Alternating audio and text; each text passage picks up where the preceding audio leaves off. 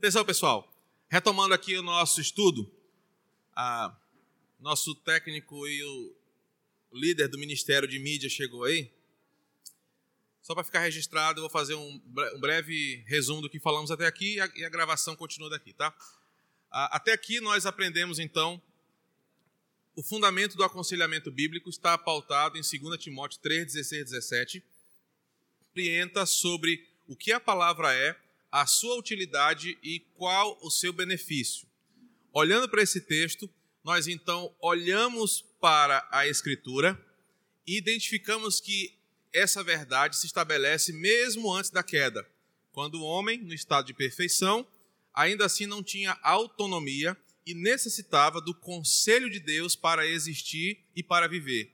Observamos que em Gênesis 3, a partir da partícula mas, há uma mudança de é, referência.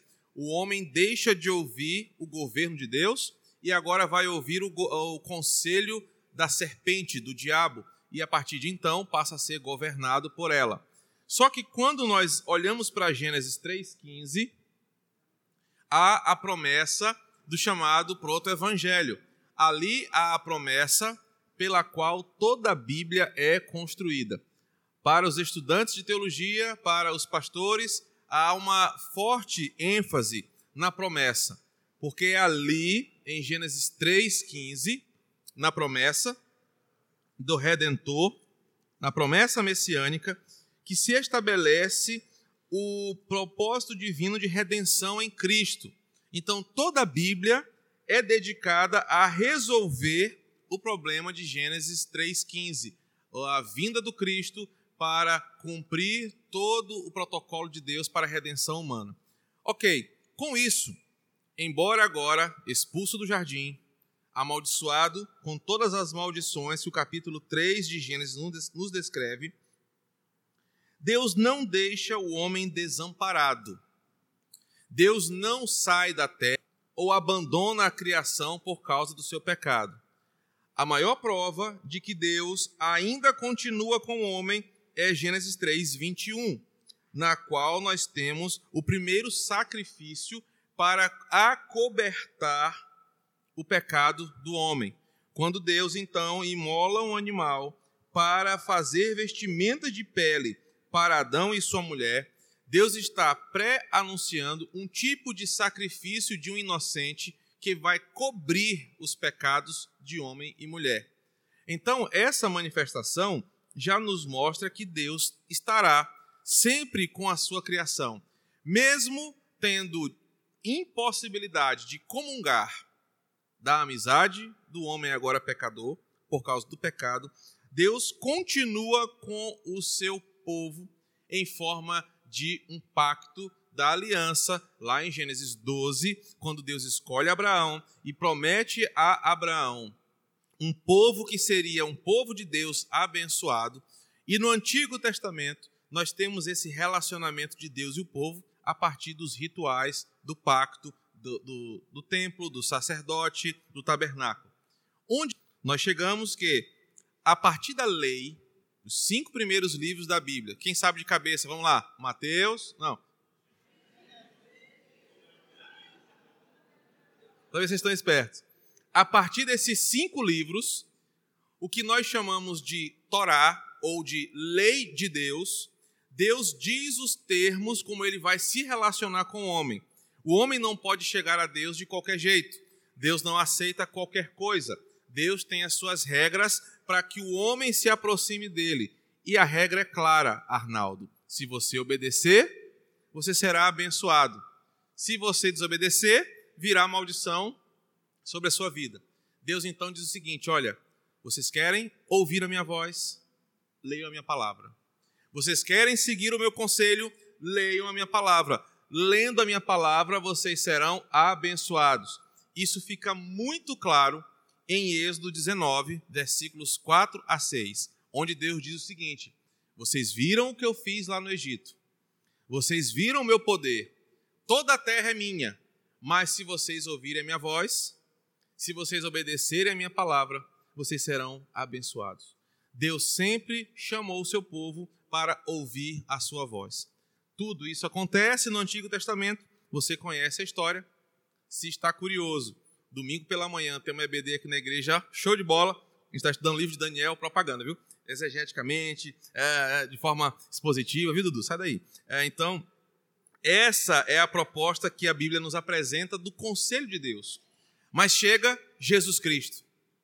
Jesus Cristo chega e inaugura o tempo onde as pessoas ouvem de Deus a sua própria palavra. Onde isso acontece? Mateus capítulo 5, 6 e 7. Lá, de novo, Deus fala a sua palavra pela sua boca para o seu povo. O que está acontecendo? Vamos lembrar? Deus, de novo, está falando ao coração do homem e exigindo dele obediência. Não é à toa que Mateus capítulo 7 termina assim: Aquele que ouve as minhas palavras é semelhante a um homem que edificou a, palavra, a sua casa sobre a rocha. Jesus fala, Deus fala a sua palavra e diz: se você obedecer, ouvir, você será abençoado. Se você ouvir e não obedecer, você será amaldiçoado. A sua casa vai literalmente cair. Por que isso é importante para nós? Porque no Novo Testamento houve a preocupação de todos os apóstolos, de toda a igreja, de que todos os crentes ouvissem a palavra de Deus e fossem governados por ela. Em outras palavras, fossem aconselhados biblicamente. E eu coloquei quatro textos aqui para nós observarmos como que o aconselhamento funcionava no Novo Testamento.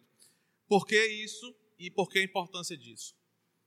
Muitos têm a compreensão errada de que aconselhamento é uma coisa que só o pastor faz. E não é verdade. Lembra que eu comecei a aula falando do século XIX, como que o liberalismo, o iluminismo afastou a Bíblia das pessoas e da fé? Essa herança veio para a igreja moderna.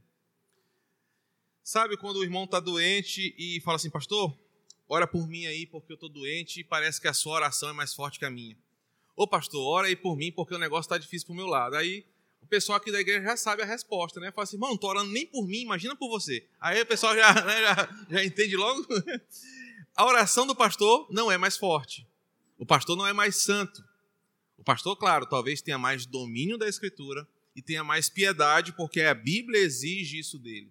Mas o pastor é mais espiritual que ovelha? Não. O desafio é que todos nós sejamos espirituais. Essa herança do catolicismo com o liberalismo colocou o aconselhamento longe das pessoas. Não é só o pastor que pode aconselhar. Usando a doutrina católica romana do sacramento da confissão. Eu tenho que me confessar é para um padre. Porque o padre é o mediador entre Deus e os homens. Então, se eu me confessar para ele, ele vai impetrar um juízo que Deus vai aceitar e eu pagando, eu estou de boa. Essa mistura de doutrina romana com a ideia de que só o pastor é alguém habilitado pela palavra, afastou o aconselhamento da igreja. As pessoas não estudam mais a palavra, não falam mais da palavra, não se aconselham mais porque acham que é só uma obrigação do pastor. Jay Adams, lembra dele? Falei no começo. Chega e diz: não. O ideal de uma igreja é que todas as pessoas amem tanto a palavra, conheçam tanto a palavra, que elas entre si falem da Escritura e a Escritura trate as pessoas.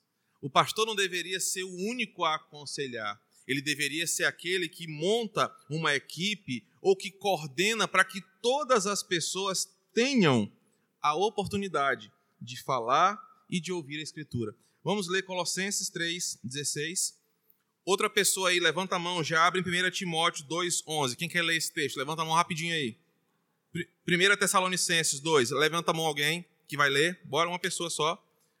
Pronto, irmã Gracinha. Aqui, Rodrigo, 1 Tessalonicenses 5. E outra pessoa aí, levanta a mão, 4, Efésios 4, 17. Já? Beleza. Tito. Colossenses 3, 16. Quem achou? Pode ler o primeiro.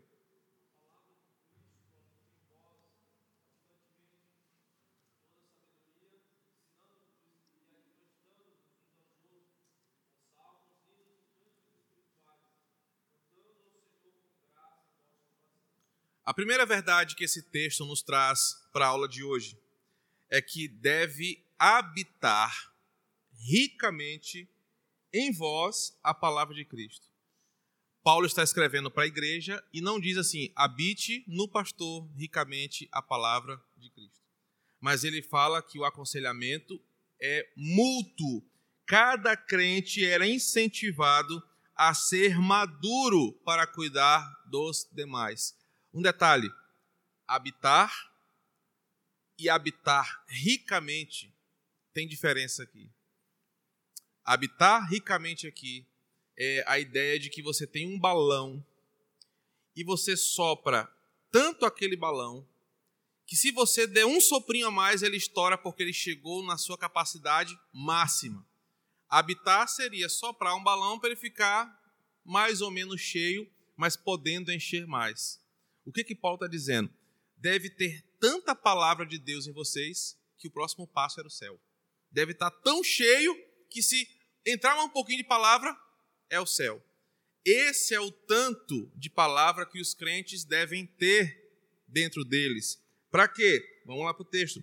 Para que eles possam se instruir, aconselhar mutuamente em toda a sabedoria, louvando a Deus com salmos. Detalhe: tem irmão na igreja que tu vai procurar um conselho, parece que ele é o verdadeiro mensageiro de Satanás que Paulo falou lá do espinho da carne o conselho do irmão termina de matar a pessoa, né? Irmão, eu tô com um problema assim assado. Minha irmã, eu tô é tu ficar tolerando isso. Dá na cara dela, irmão. Chama ela só de. Entende? Tem pessoas na igreja que estão tão distante, a ideia do balão, estão tão vazias. Às vezes lá ele faz os aniversários, tem aqueles balão pequenininho, que ali é uma tentação para o crente. Um balão, um balão desse tamanhozinho, miserável, que tu tem que soprar com tanta força que parece que vai estourar o ouvido. Tem crente que é desse jeito, que não tem nada de palavra de Deus nele. Só que o texto é: vocês têm tanta palavra que na hora que alguém procurar você, o que sai de você é só palavra. É só palavra. Não tem o que você acha, não tem o teu pensamento, mas tem só palavra. Isso é obrigação só do pastor? Não, é obrigação de todos os crentes. Então a primeira verdade que o aconselhamento no Novo Testamento nos traz é que todos os crentes são incentivados a buscarem maturidade espiritual para cuidar dos demais. 1 Tessalonicenses 2, 11 e 12.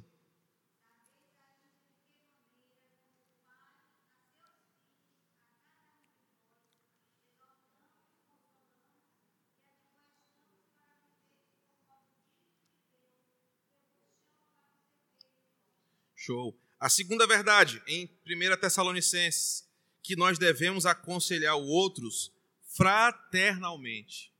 E aqui eu quero gastar um tempinho. Verso 11 fala: de maneira como pais a filhos. Quando alguém te procura um conselho, em conselho, há uma postura. Você não tem que impor o que a pessoa tem que fazer. Olha, tu vai fazer isso aqui, miserável. Tu tem que fazer isso aqui, isso aqui, isso aqui, isso aqui.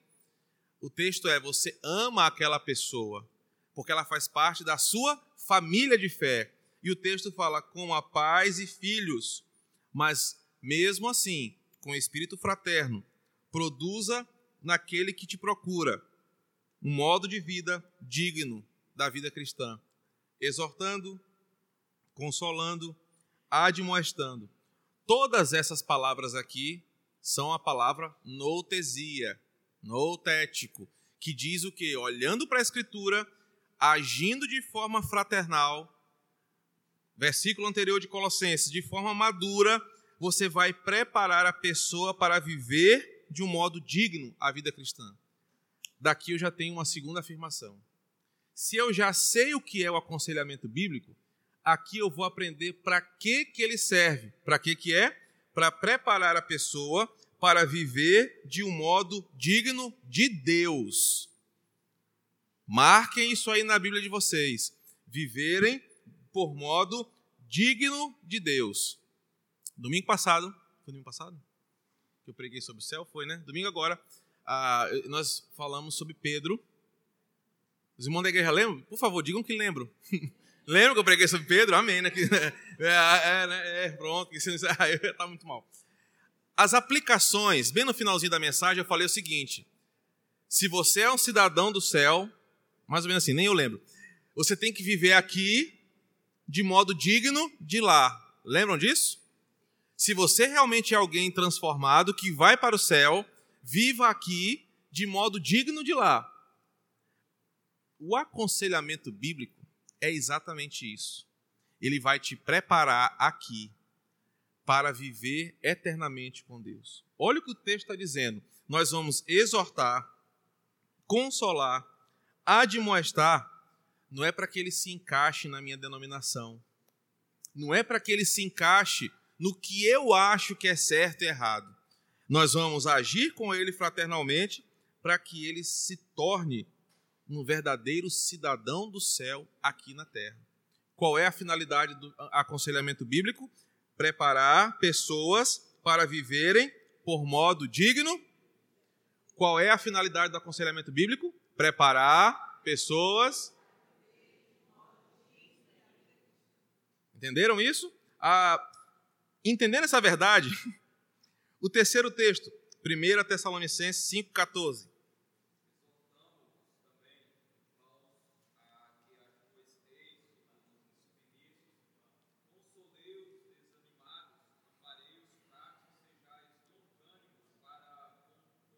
Show de bola. Aqui, Paulo vai ensinar como nós devemos agir diante de cada situação. E eu quero que todo mundo abra nesse texto. Eu vou tomar um golinho de água porque eu preciso explicar muito bem esse texto. Porque é aqui que muitos conselheiros tropeçam. É aqui que muitos conselheiros literalmente matam outras pessoas. É aqui que é a maior falha de um conselheiro que não está preparado. Então, abra esse texto comigo. 1 Tessalonicenses 5,14.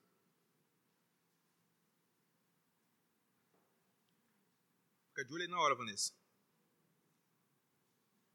A gente vai até nove e meia. Tá? Aí depois abre dez minutinhos para perguntas. O que, que acontece? Paulo vai agora dizer exatamente como eu devo me comportar como conselheiro diante de cada situação. Olhe para o texto. Para os insubmissos, eu devo fazer o quê? Olha o verbo anterior. Eu devo admoestar. Para os desanimados, eu devo o quê? Para os fracos, eu devo o quê?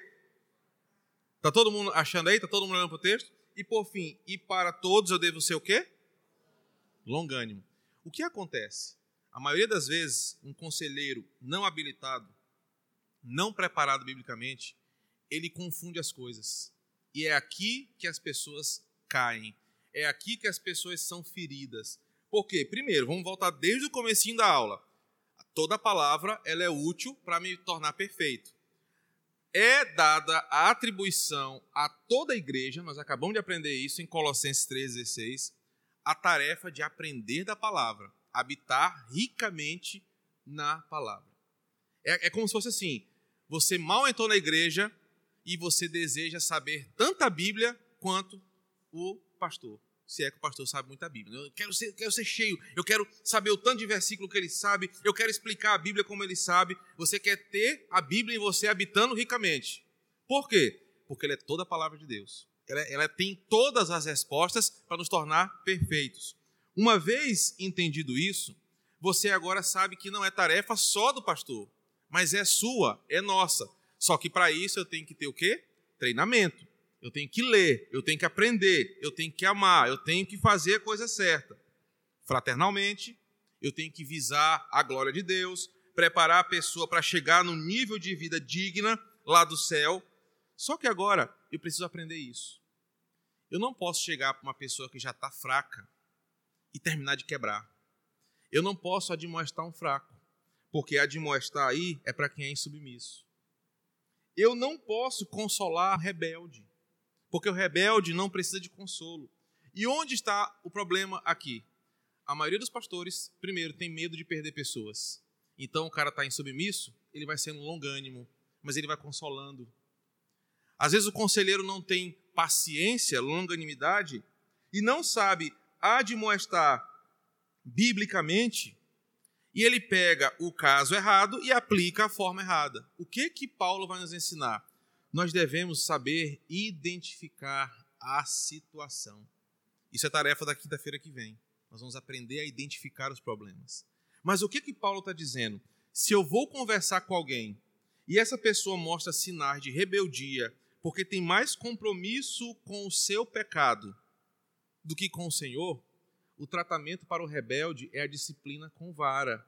O tratamento para o rebelde é a disciplina pela exortação da palavra. Então eu não posso amparar o insubmisso, o rebelde. Eu tenho que tratá-lo de forma ríspida pela palavra, admoestando. A palavra admoestar aqui significa literalmente a açoitar, provocar dor para que ele aprenda. Claro, eu não vou pegar a agulha e ficar enfiando debaixo da unha do irmão, vem cá, irmão, te... não é isso.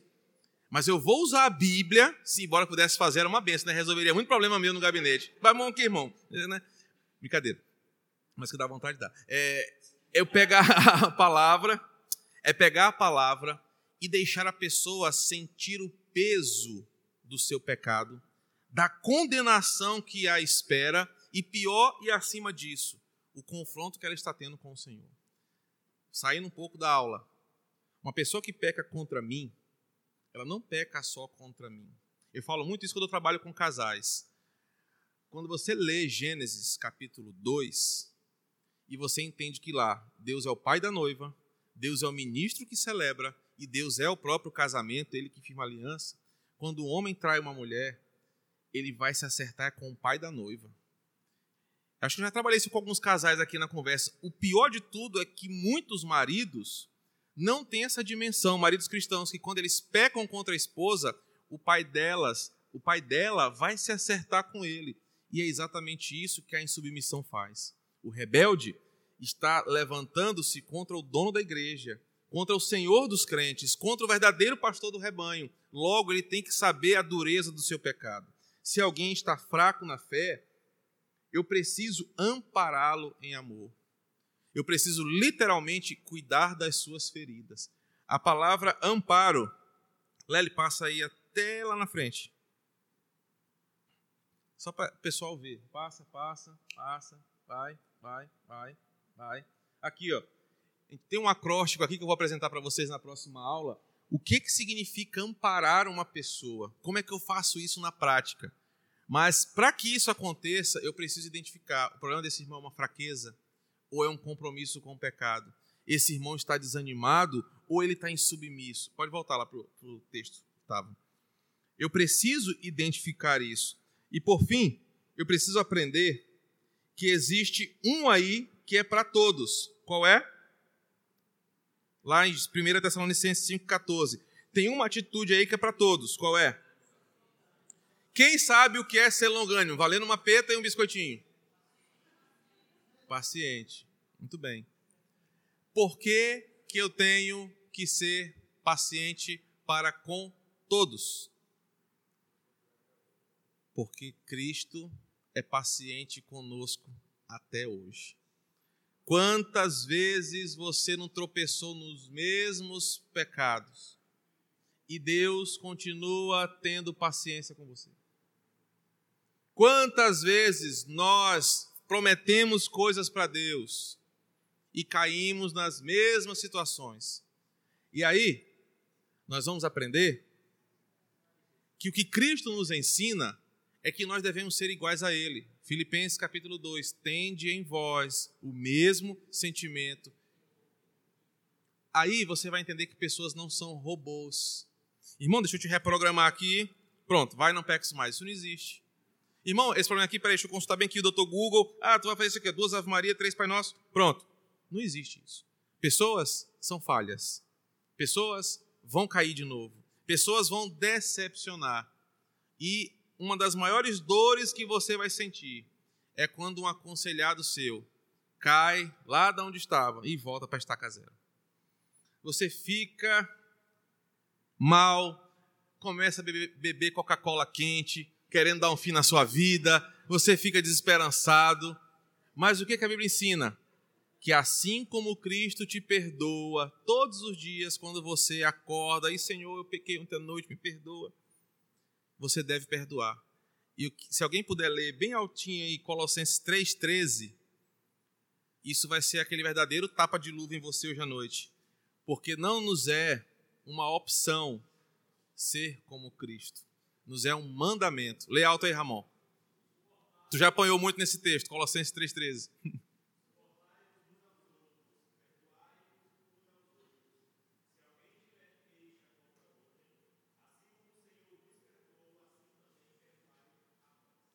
A condição, a regra é clara, Arnaldo. É do jeito que Deus faz, você é obrigado a fazer.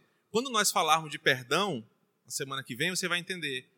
O perdão existe uma forma. Só para que você fique curioso, ele é instantâneo, ele é prejudicial a você e ele é uma obrigação. A obrigação que o texto nos ensina aqui é assim como Deus vos perdoou. Você tem que suportar. Irmão, pensa, Deus te suporta. Isso é um amém ou misericórdia, Dudu? Deus me suporta. Eu até digo misericórdia. Porque eu sei a podridão dos meus pecados e nem sei todos. Mas Deus me suporta. E Deus me dá uma nova oportunidade. Deus me dá paciência. Então, Deus me dá uma nova oportunidade porque Ele tem paciência. Então, quando você olha para 1 Tessalonicenses 5,14, o que, que é atribuído ao conselheiro? Agir de acordo com a situação. Você vai caminhar com a pessoa, você vai descobrir a falha dela, você vai ver as debilidades dela e você vai agir em favor dela. Se ela for insubmissa, com a demonstração. Se ela for desanimada, você vai consolar. Se ela estiver fraca, você vai cuidar dela. Mas o importante é, você sempre levará essa pessoa para viver de um modo digno. E por fim, eu quero apresentar para vocês a estrutura de Efésios 4, 17 ao 32. E apresentando isso, eu quero lhes apresentar o poder do aconselhamento bíblico.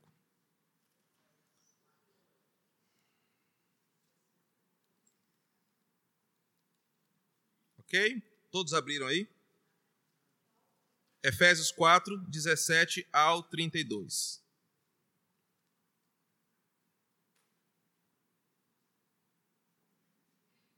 Recapitulando, até aqui nós aprendemos o poder da escritura no aconselhamento. Por que, que o homem precisa ser aconselhado, mesmo antes da queda e principalmente depois da queda? Como que a Bíblia incentiva que seja o aconselhamento entre os crentes? Aprendemos que deve ser mutuamente, fraternalmente, agindo de acordo com a situação. E agora eu quero apresentar o princípio do despojar, renovar e revestir que é o alvo do aconselhamento. Embora daqui a pouquinho eu vá falar que o alvo é o coração, mas eu quero mostrar como que o aconselhamento bíblico faz isso. Primeiro, vamos voltar aqui. É, imagine a situação. Você passou o dia capinando um lote ao redor da sua casa, terreno. O mato estava grande, tudo sujo e você está desde cedo lá na labuta. Botou uma camisa, uma bermuda, um chinelo, pegou lá a enxada, o facão e está lá. E nesse solzinho nosso gostoso que fez hoje. Quando chega 5 horas da tarde, você terminou o dia de trabalho.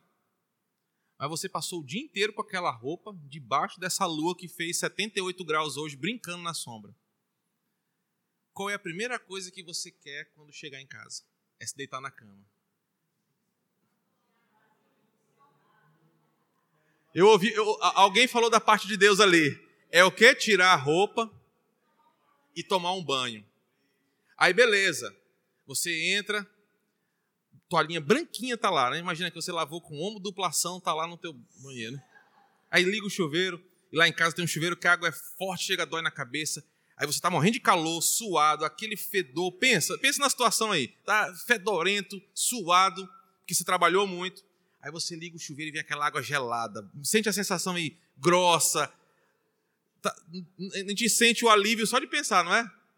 Beleza. Aí você pega aquela bucha vegetal, aquela clássica, passa o sabão febo, que é o que eu gosto, e começa, ó, toma um banho, lava, deixa a água cair, chega aquela água, sai preta assim no, no chão, né, no ralo, fica cheio de areia. Beleza. Aí você pega, é, mas... Aí você pega a toalha, se enxuga, bacana, enxugou as dobrinhas, passou pomada para não ficar assado. Você vai querer vestir a mesma roupa? Aí você olha para aquela roupa que estava lá, no chão. Te dá vontade de vestir a mesma roupa? Olha, fala a verdade, Deus está vendo. Vai que dá. Você quer fazer o quê? É igual a gente fala lá em casa. Eu quero botar a roupa de mendigo, aquela, aquele short folgado, aquela camisa velha, deitar na cama e descansar. Você estava com uma roupa velha, cansada, suada, suja. Você renovou as suas energias com o banho e você vestiu uma nova roupa. É exatamente isso que Paulo vai dizer que o aconselhamento faz.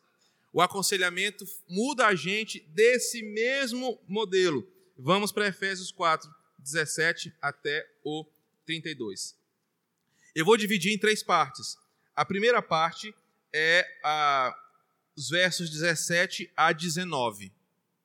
E eu vou comparar os versos 17 ao 19 como essa velha roupa suja que nós estávamos usando. Observem para o texto. Isto, portanto, digo e no Senhor testifico, que não andem mais como andam os gentios, na vaidade de seus próprios pensamentos, obscurecidos de entendimento, alheios à vida de Deus, por causa da ignorância que vivem, pela dureza de seu coração, os quais, tendo se tornado insensíveis, se entregaram à dissolução para com avidez cometerem toda sorte de impureza. Essa é a parte A. Paulo vai dizer no começo do versículo: não andem mais assim. O que que Paulo nos orienta a fazer? A despojar, a jogar fora, a abandonar. Qual era a profissão de Paulo? Quem sabe?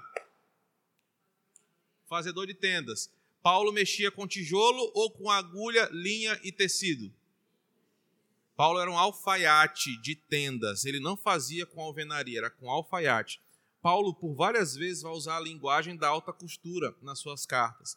E ele vai dizer o seguinte: que despojar é você tirar uma roupa que foi feita para você e que você usa, mas que você deve abandonar aquela roupa porque alguém fez uma nova roupa para você.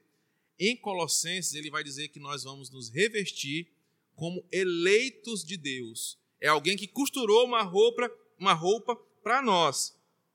Aqui ele vai dizer: joguem fora essa roupa. Olha o verso 20. Como é que começa o verso 20? Qual é a primeira palavrinha que está aí? Vamos entender o comecinho da aula. Se é o mas, ele vai apresentar agora o quê? O oposto do que estava acontecendo.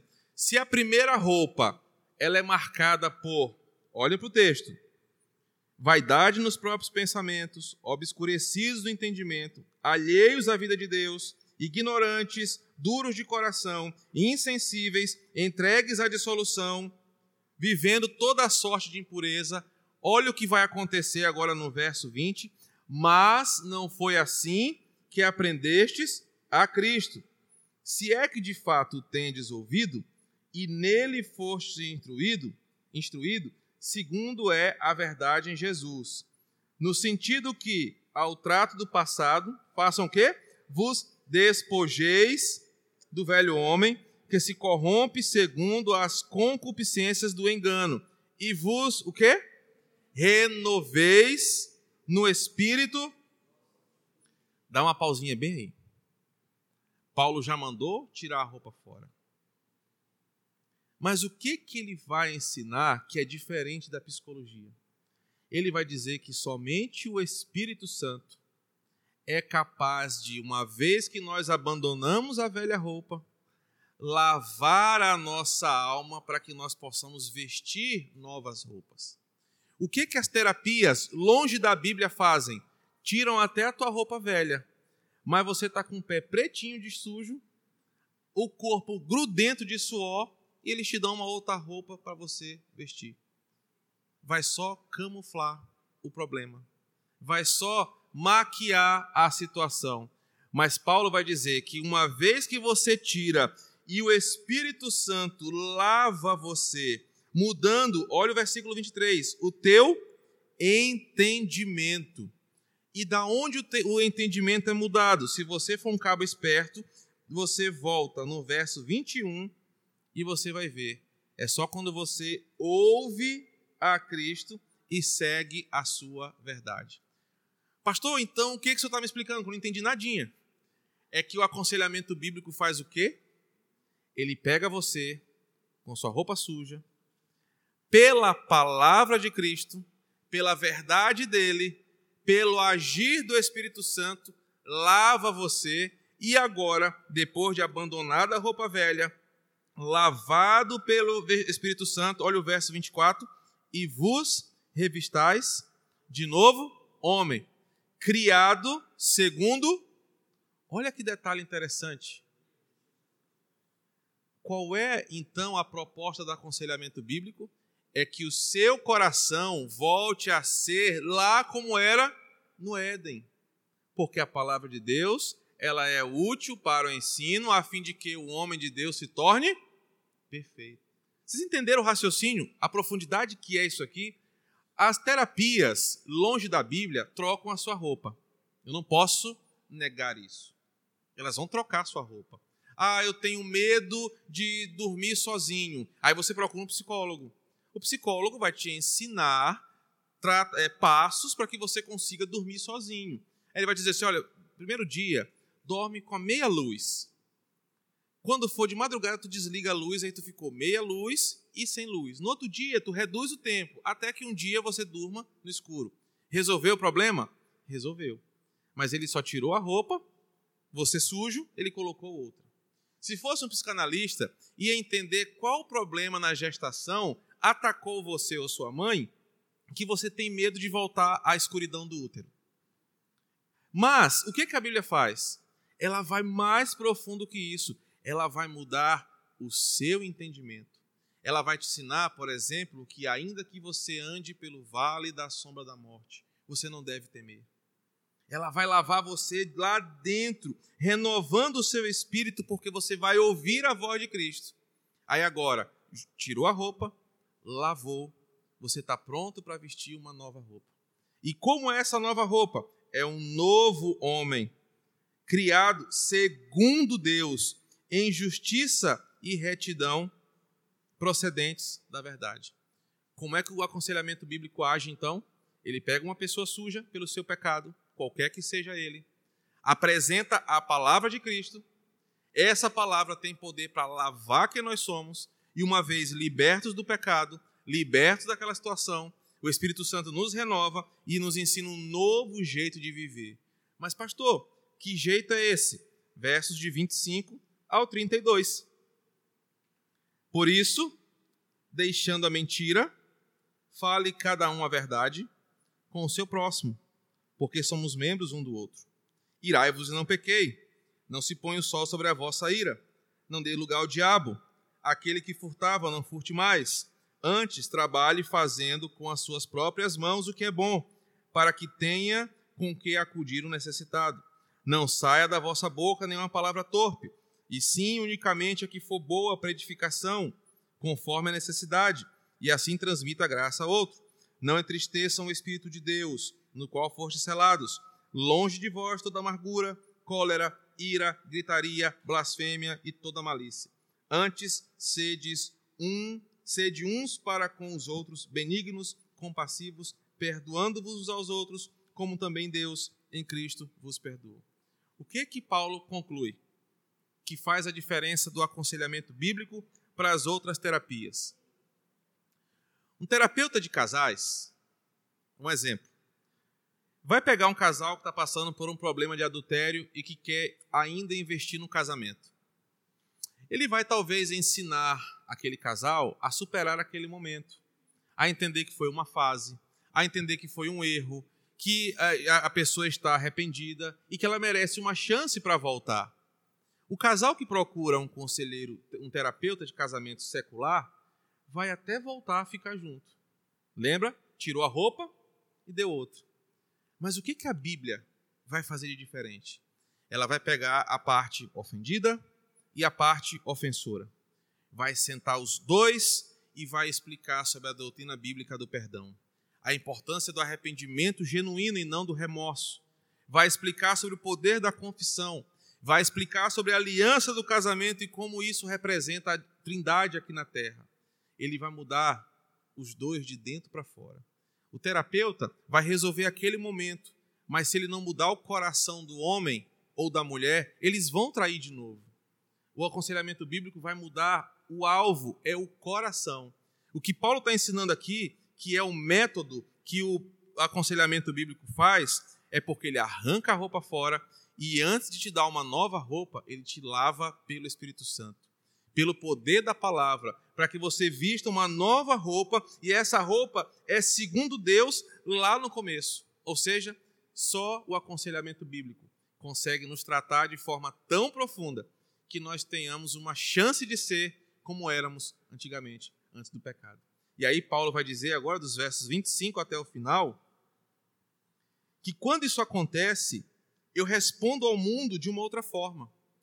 Se eu era uma pessoa iracunda, eu não faço mais isso. Se eu era um ladrão, eu abandono essa prática. Se eu era um mentiroso, eu passo a falar a verdade. Se a minha boca era suja, só saíam palavras de ofensa, palavras podres, não acontece mais isso. Se eu feria a santidade de Deus com o meu pecado, eu busco agora a santidade. Se eu vivia cheio de amargura, de cólera, de ira, quando Deus me lava, eu tenho uma outra atitude. Então, por isso, que o aconselhamento bíblico nos muda de dentro para fora. O alvo do aconselhamento bíblico não é o mesmo alvo da psicologia. A psicologia quer mudar o comportamento. O aconselhamento bíblico quer mudar o quê? O coração. E aí nós vamos agora estudar, para terminar essa parte da aula. Eu só vou começar e vou cortar no meio para você ficar ansioso e eu mostrar que você está em pecado na próxima aula. É, eu vou mostrar para você o que, que pretende o aconselhamento bíblico. Pode passar, esse texto já usei exatamente isso aí. Deixa eu só molhar aqui as palavras, gente. Para terminarmos, eu já construí tudo isso aqui para a gente chegar no ponto final. O que, que se pretende com o aconselhamento bíblico? O aconselhamento bíblico visa mudar o coração e não apenas o comportamento. No boletim da igreja desse mês, teve uma palavra sobre guardar o coração. Quem lembra? Quem leu? Aí eu quero ver agora. Não minta, que Deus está vendo. O texto acabou de dizer assim: ó, deixando a mentira, fale cada uma verdade. uh, mas está fácil de conseguir. Eu queria até pedir que Rita ou irmão Luiz pegasse o, o folderzinho da igreja, até para distribuir para as pessoas que são convidadas, ou o capitão, se puder saber onde está, deixar aqui para o povo. Enquanto que as terapias seculares pretendem mudar o comportamento, ou fazer você aceitar a dinâmica do comportamento. O aconselhamento bíblico visa mudar o coração. Agora, por que, que o aconselhamento bíblico pretende mudar o coração? Vamos abrir nossa Bíblia em Marcos, capítulo 7, verso 21. Pastor, por que, que o aconselhamento bíblico não se contenta só em mudar o comportamento? Marcos capítulo 7, verso 21.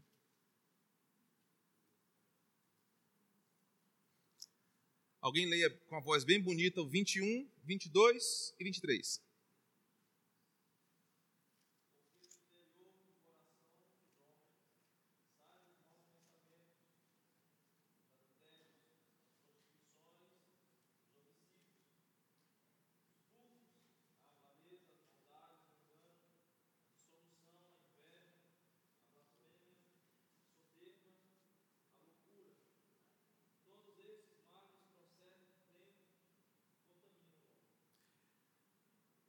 Uma perguntinha básica para vocês refletirem, uma pergunta retórica. Uma pessoa que decide agredir sexualmente outra, aquilo parte da mente ou do coração, segundo o que nós acabamos de ler? Uma pessoa que decide mentir sobre a índole de outra pessoa no desejo de diminuí-la publicamente, parte da cabeça dela ou do coração? Uma pessoa que decide trair o seu marido ou a sua esposa. Parte da onde essa ideia? Uma última pergunta. Uma pessoa que decide tirar a própria vida. Parte da doença da sua mente ou é do, da doença do seu coração? Só do coração. A mente, eu vou provar para vocês hoje que a mente não pensa, a mente executa. O que a Bíblia está dizendo aqui em Mateus 7 é que de dentro do coração A palavra cardia aqui do original. Hoje a gente pensa em coração, né? Coração de amorzinho, né? De paixão, de, de namorado e tal. Na Bíblia, coração é a fonte da nossa motivação para viver. Na Bíblia, coração é a fonte do que a gente deseja. É o nosso coração que nos faz levantar da cama buscando o que fazer. Na Bíblia, a palavra cardia tem a ver com as minhas motivações e o que eu desejo. Todo o restante faz o que o coração deseja. Na aula de vocês eu vou falar sobre isso, sobre o que leva ao conflito, à crise. É o coração que deseja coisas que Deus não mandou. Então, tudo que o corpo faz, Tiago capítulo 1, verso 14 e 15, é fruto do coração. Não adianta eu mudar só o comportamento se eu não mudo o Agora eu quero que você olhe para esse texto. Eu quero que você perceba se existe diferença, pelo que Jesus está falando, da pessoa que comete o furto, da pessoa que comete um homicídio ou um adultério. Se você ler o texto, você vai perceber que todas as pessoas têm a mesma fonte de desejo que eu e você também temos. Que é o quê? Olha o versículo 23. Todos esses males vêm de. Eu pergunto, você tem um coração? O que, que impede você de matar alguém? O que, que impede você de roubar alguém? O que, que impede você de viver a avareza? O que, que impede você de blasfemar contra Deus ou ser soberbo? Sabe o que é? Porque nós que estamos aqui temos o nosso coração mudado. Mateus capítulo 6, verso 21. Os assembleanos são raiz mesmo, né, bicho? Aí, rapaz, aprendam com ele, gente. Pessoal da glória a Deus. Vou te contar, vou, vou te contar uma do Ramon aqui, ó. O Ramon, vou te contar aqui, ó. O Ramon, ele veio da Assembleia de Deus, né? Foi liberto. Aí, um detalhe. E teve um dia, eu vou contar, viu, Ramon? Essa, essa, essa coisa você me confessou. Ele falou assim, pastor, eu tava me segurando na cadeira que o senhor pregando, eu queria dar um glória a Deus assim, agora na Assembleia, mas eu percebi que se eu fizesse isso aí, o povo mas o DNA assembleano assim chega a estar gritando por dentro. Mateus 6, 21. Alguém leia alto, por favor. Mateus 6, 21.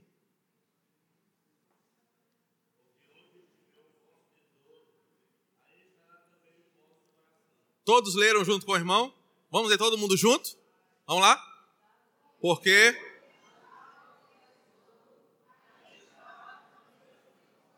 Olha que interessante. Em Mateus 7, Jesus fala que o coração é da onde procede. Se o teu coração tiver um compromisso com o mundo, o teu tesouro. Não, é em Marcos 7, desculpa. E em Mateus 6, diz que onde estiver o nosso tesouro, olhem para cá. Por que, que o alvo do aconselhamento é o coração? porque o pecado corrompeu o nosso desejo, a nossa motivação. Tudo que sai de dentro do nosso coração é desejoso para o mal. Por isso que se você casado ou namorado, aprenda esse mistério aí. Se você olha para sua esposa e fala assim, amor, eu te amo de todo o meu coração, você está lançando uma praga na vida dela. Você está dizendo, eu desejo o que é de pior para você. Eu desejo manifestar toda a minha carnalidade. Por quê? porque Mateus 7 está dizendo que é de dentro do nosso coração que procedem todas as misérias humanas. E onde estiver o nosso tesouro, ali estará. O que, que o texto está dizendo? Então, aquele coração precisa ser mudado de lugar. Se ele estiver batendo no peito, compromissado com o mal, ele vai fazer o que é. Mas nós precisamos tirar esse coração e botar em algum outro lugar. Aí eu convido você a abrir a sua Bíblia em Provérbios. Ah, é, fala aí.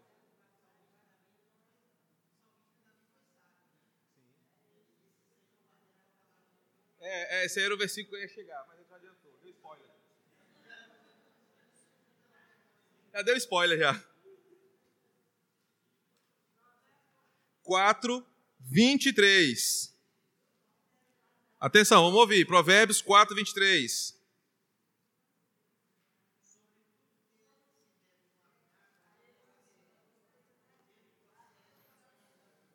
Qual é o apelo do sábio de tudo o que eu devo guardar? Olha só, por que, que ele não manda eu guardar Provérbios 4, 23? Por que, que eu não devo guardar as minhas emoções? Viu, Nixon? Por que, que eu não devo guardar apenas a minha mente? Porque da onde sai tudo? É aonde? No coração.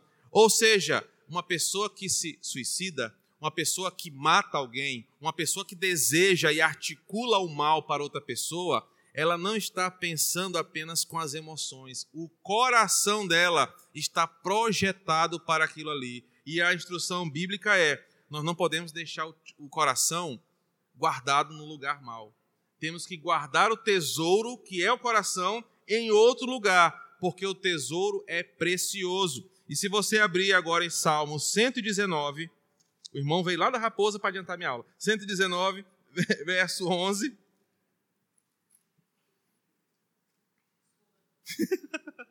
Não vem mais. Não vem. Provérbios 119, verso 11. Oh, Salmo 119. É o cansaço, irmão. Acabou o café, acabou a.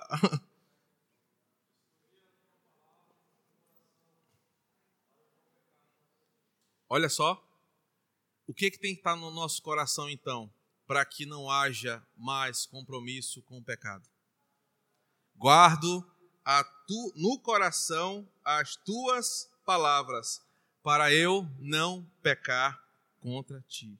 O alvo do aconselhamento bíblico é mudar o coração, porque o coração é a fonte de todo desejo maligno. É ele que leva o homem para o pecado.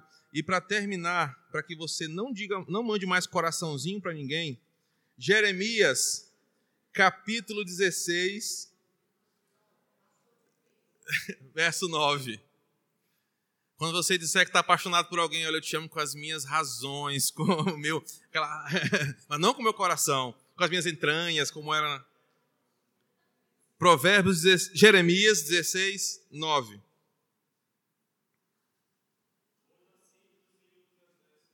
Não, desculpa, 17, 9.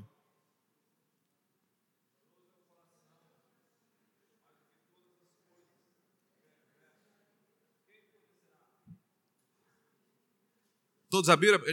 Conserta lá, é 17, tá? Jeremias 17, 9. Enganoso é o coração, mais do que todas as coisas, e desesperadamente corrupto. Quem o conhecerá? Aí deixa eu contar um detalhe para você aqui. Tanto na psicanálise quanto na psicologia existe uma máxima: siga o seu coração. Quem já foi em terapia, e eu digo isso com propriedade, eu fui psicanalista clínico por muitos anos.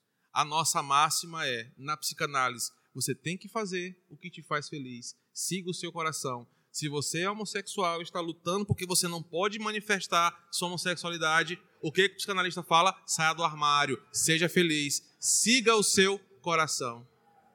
Só o que, que o texto fala? O coração é o quê? Então, por mais que você ache que seguindo o seu coração você será feliz, a Bíblia diz: o seu coração é enganoso e desesperadamente corrupto. Pastor, o que, que isso quer dizer? Que você, enquanto crente, deve pegar o seu coração. Mateus, Marcos capítulo 7, de onde saem todos os pecados possíveis, e, e fazer uma lavagem pela água do Espírito e colocar o que dentro? Guardo a tua palavra em meu coração. E aí você guarda a palavra, blinda o seu coração, porque ele é corrupto e você não quer isso. Agora leia o verso 10. Porque o alvo de Deus na nossa vida, aprendam isso, assembleianos também. Brincadeira. Deus não olha a nossa aparência. Toda vez eu falo isso. Deus não olha o tanto de tatuagem que você tem. Deus não olha a feiura que você é. Deus não olha tudo que você tem exteriormente. Olha para onde ele olha. Jeremias 17, 10.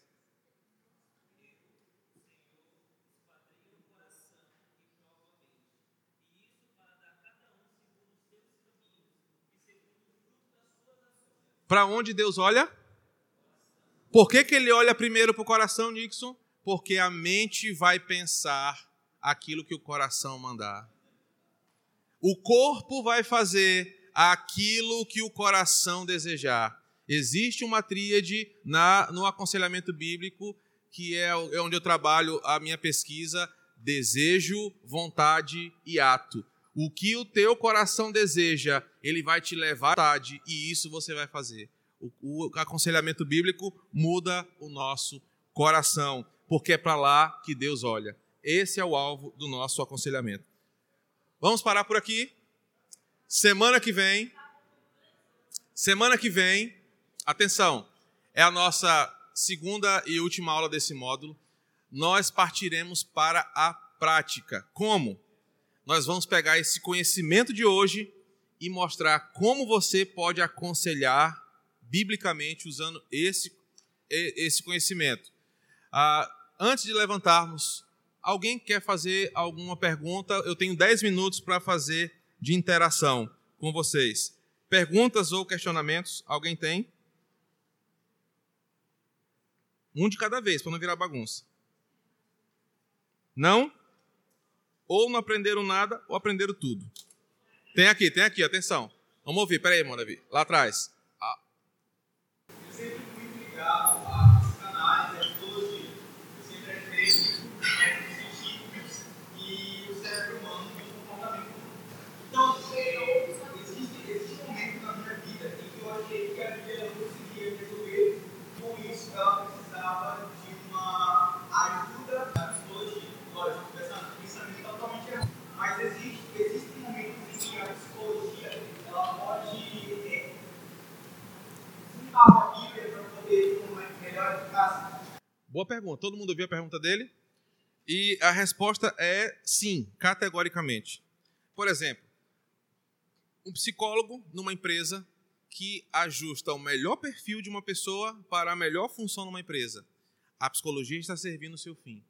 Um psicólogo que ensina você a lidar com situações públicas de sociedade. Por exemplo, a lidar com respeito do limite de velocidade, a obedecer às leis estatais. O trabalho descritivo da psicologia ele é totalmente favorável à graça comum. Assim como a psiquiatria. Um exemplo: Existe uma doença uh, chamada hipertiroidismo, uma bem comum, que ela mexe a nível celular no, no, nos teus desequilíbrios químicos, neurológicos. O teu organismo para de produzir um neurotransmissor que deixa você todo o tempo letárgico.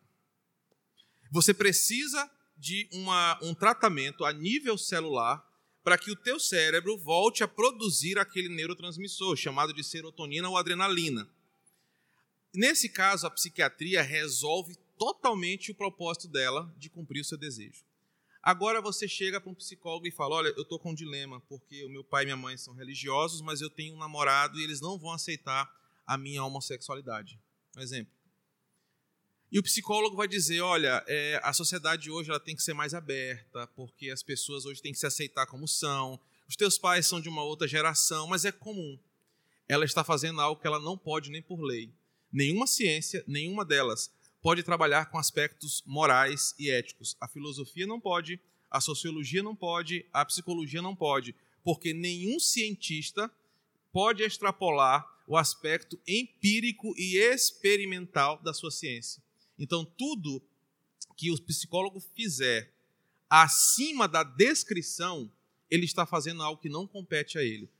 E o pressuposto da psicologia em si ele é um, um pressuposto que ofende a criação. Por exemplo, é, Skinner criou uma linha, uma escola da psicologia chamada behaviorismo. Ele foi o primeiro, o pioneiro nisso. Ele fez um experimento em ratos, a caixa de Skinner. E ele falou que se dá certo com ratos, dá certo com seres humanos. Só que quando a gente lê Gênesis, capítulo 1, do verso 1 ao 26, nós temos assim: E Deus fez os animais segundo a sua espécie. E fez não sei o quê, segundo a sua espécie. Só quando chega no 27, ele não fala mais isso. Ele fala: façamos a nossa imagem. Ou seja, seres humanos não podem ser comparados com animais. O que, a medicina experimental faz? Ela testa no macaco, num golfinho, num rato. Deu certo, vamos fazer humanos. Por quê? Porque para eles o pressuposto é não existe dignidade no ser humano. Aí é por isso que a, o aborto é tão fragilizado, é por isso que a eugenia é favorecida, a eutanásia é porque o ser humano tem dignidade. Então, é, a resposta é bem clara. Quando a ciência se propõe a resolver aquilo que lhe é de competência, Deus usa da graça comum. Mas quando ela quer interferir naquilo que somente a Bíblia pode fazer, aí nós temos um problema, porque todas as ciências, grave isso, todas, elas têm um compromisso com seu pressuposto. Grave bem isso. A psicanálise tem um pressuposto freudiano. Eu não posso discordar de Freud, senão eu vou criar outra escola. A psicologia tem o seu pressuposto. Qual é o pressuposto da Bíblia? Então, se eu sigo a psicologia, eu vou esbarrar no que um homem criou. Se eu sigo a Bíblia, eu vou esbarrar no que ele criou. E essa é a, a, a, o sobrepujar da Bíblia é, diante das outras ciências. É muito boa essa pergunta. Mais alguém quer algum comentário? Não? Vamos orar, gente, então? Oh Deus, muito obrigado, Senhor, por esse momento, obrigado porque o Senhor é bom e a tua palavra nos encanta, nos fascina, nos enche de amor. E obrigado, Senhor, porque hoje nós aprendemos a importância de trazer a Bíblia para o centro da nossa vida. Que o nosso falar, o nosso respirar, que o centro do nosso coração seja a tua palavra em nós. Obrigado porque hoje nós começamos a melhorar a nossa vocação para te servir melhor. E sabendo dessas verdades, eu tenho certeza que nós procuraremos aprender mais a tua palavra, para aplicar melhor a tua palavra e viver sob a tua palavra. Então, nos ajuda ao longo dessa semana, pensando nessas verdades. Quinta-feira que vem, nós possamos concluir esse módulo uh, usando todo esse conhecimento de, de hoje na vida prática dos nossos irmãos. Nos ajuda, em nome de Jesus. Amém.